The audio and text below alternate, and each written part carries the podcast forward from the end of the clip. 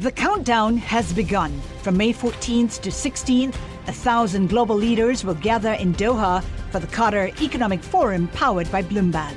Join heads of state, influential ministers, and leading CEOs to make new connections, gain unique insights, and uncover valuable opportunities in one of the world's most rapidly rising regions. Request your invite for this exclusive event at QatarEconomicForum.com. Le entregamos todo lo que necesita saber para comenzar el día. Esto es Bloomberg Daybreak para los que escuchan en América Latina y el resto del mundo. Buenos días y bienvenidos a Bloomberg Daybreak América Latina. Es martes 27 de junio de 2023. Soy Eduardo Thompson y estas son las noticias que marcan el día. Los futuros accionarios en Wall Street apuntan al alza esta mañana, aunque Europa retrocede. Asia cerró con avances por expectativa de estímulos en China y los precios de las materias primas como el crudo y el cobre retroceden. Por segundo día consecutivo, el Banco Central de China intervino para frenar la caída del yuan al fijar un tipo de referencia diario muy por encima de las estimaciones. En tanto, el primer ministro Li Qiang advirtió a los gobiernos de todo el mundo contra la implementación de barreras económicas y proyectó una perspectiva positiva para la economía china. Sin embargo, no ofreció pistas sobre nuevos estímulos. La presidenta del Banco Central Europeo, Christine Lagarde, dijo que la entidad no declararía el fin de los aumentos de tasas en el corto plazo y que vendría una novena alza en julio. La Fed tampoco ha terminado con las alzas. Morgan Stanley anticipa un aumento de 25 puntos básicos el próximo mes. Rusia cerró una investigación penal contra Yevgeny Prigozhin y su ejército mercenario Wagner por amotinamiento. También comenzó los preparativos para transferir armamento pesado a unidades del ejército ruso, según la agencia Interfax. El avión de Prigozhin habría aterrizado en Bielorrusia, aunque no está claro si iba a bordo. En noticias corporativas, Ford estaría preparando despidos de cientos de empleados en Estados Unidos. La firma de capital privado Blackstone estaría evaluando vender su participación en el casino Bellagio de Las Vegas. Mark Zuckerberg dijo que Meta cuadruplicó el número de empresas que usan WhatsApp como herramienta de negocios. Y la empresa china Baidu dijo que su servicio de inteligencia artificial Ernie 3,5 superó a ChatGPT en varias medidas. Pasando a América Latina, dominan las noticias de candidaturas presidenciales. En México, los principales partidos de oposición lanzarán el 4 de julio un proceso informal para seleccionar un candidato presidencial conjunto. En Venezuela, 14 candidatos, incluidos María Corina Machado, quien lidera las encuestas, y Enrique Capriles, disputarán las elecciones primarias de la oposición el 22 de octubre. Y en Argentina, los bonos y las acciones reaccionaron con alzas al nombramiento del ministro de Economía Sergio Massa como candidato presidencial del peronismo. Analistas dijeron que Massa es visto como un candidato centrista y no de la facción de Cristina Fernández.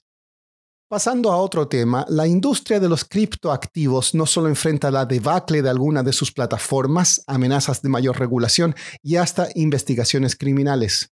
En Venezuela, el gobierno pone freno a la minería de criptoactivos, o sea, el negocio de instalar procesadores de alta capacidad para producir nuevas monedas como el Bitcoin. A continuación, mi conversación con Nicole Yapur, periodista de Bloomberg News en Caracas, quien escribió un artículo recientemente al respecto.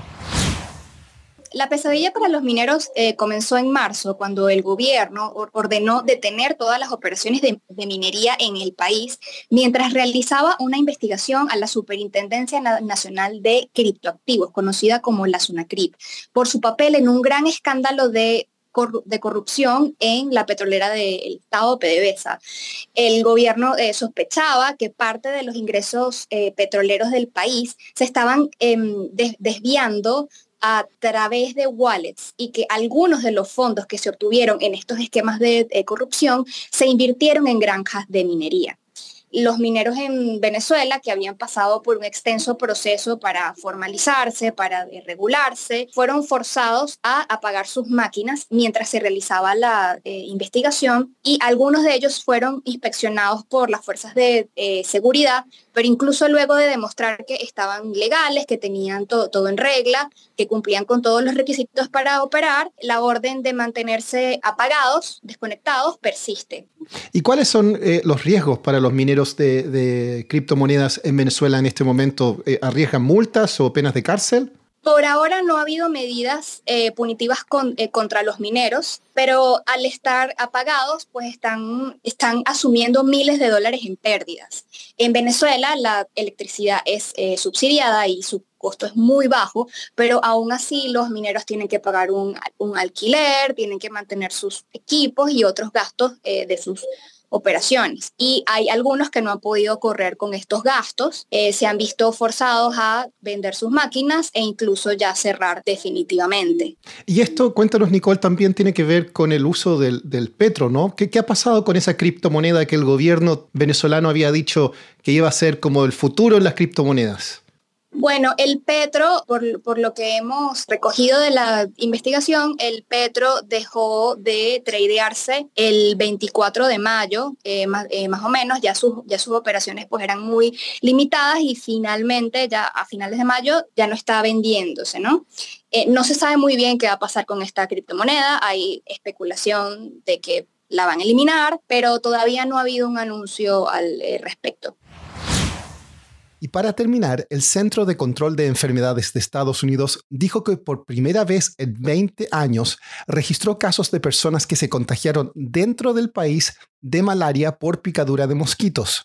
Se informaron cuatro casos en Florida en los últimos dos meses y un caso en Texas. Todos los pacientes mejoraban después de recibir el tratamiento. Eso es todo por hoy. Soy Eduardo Thompson. Gracias por escucharnos. Para conocer todas las noticias que necesita para comenzar el día, revise Daybreak en la app Bloomberg Professional, donde puede personalizar las noticias que desee recibir.